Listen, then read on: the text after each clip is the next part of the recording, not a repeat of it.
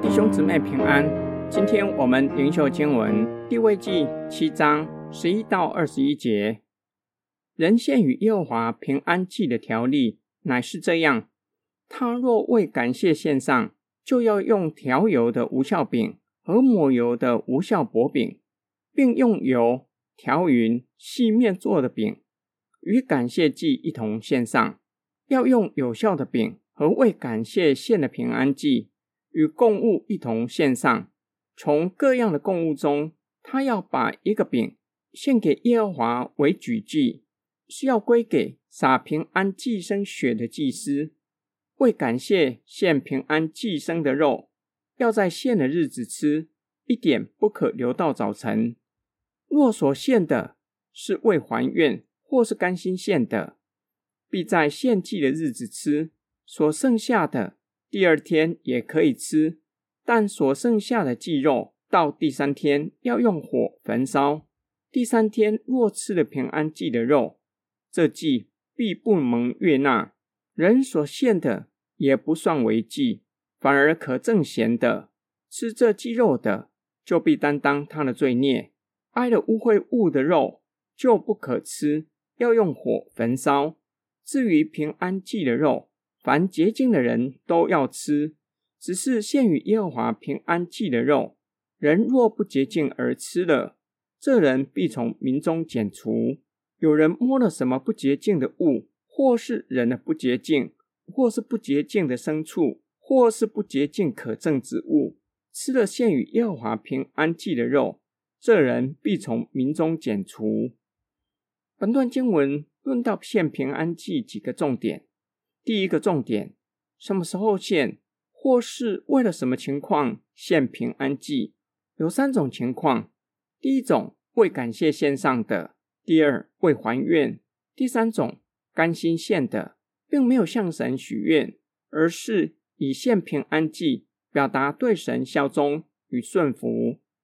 第二个重点，要献什么作为平安祭？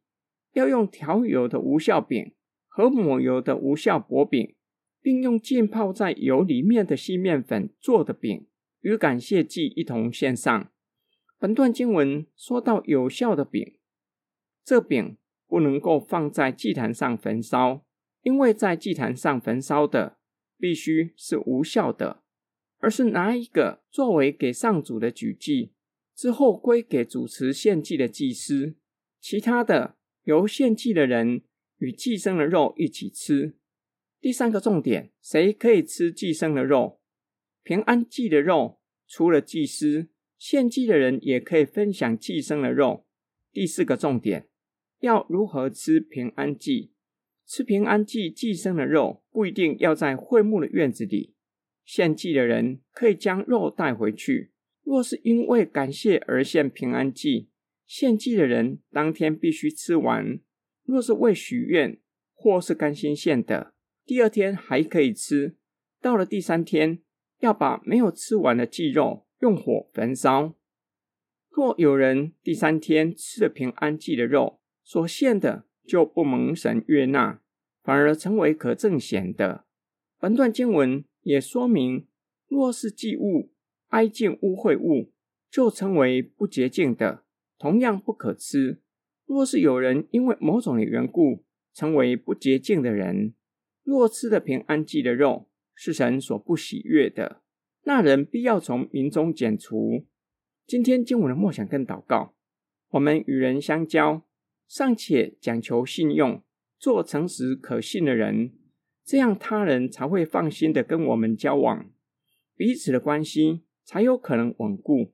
我们与人相交尚且如此，与神更是要如此，以顺服的行动表达对神效忠。新旧约圣经并没有禁止我们向神许愿，但是圣经中许可的许愿不是交易式的。而是表达内心渴望与神建立更好的关系，渴望有一段的时间能够侍奉。例如，有人许下短期的拿细耳人愿，渴望透过短时期做拿细耳人，以此侍奉上帝。圣经并没有禁止人许愿，却是严厉的警告我们：既然许了愿，就必照着所许的实践。若是没有照着所许的愿，向神献平安祭，这是神所不喜悦的。今天灵修的经文给我们两个默想：平安祭是感谢、感恩的祭，与神相交的祭。我们是否时常为神赐给我们平安，与我们同在？特别是不容易的日子陪伴我们，使我们平安走过不容易的时刻，向神献感恩的祭呢？第二个默想，我们会为神与我们同在，赐给我们恩典，保护我们，因而向神献上感恩的祭。我是否不为了什么特别的事情，向神献感恩的祭吗？只因他是我的神，爱我的阿爸天父。就由心而发的献上感谢的祭，我们一起来祷告。亲爱天父上帝，今天灵修的经文教导我们要时常向你献上感谢的祭，只因你是与我们同在的神。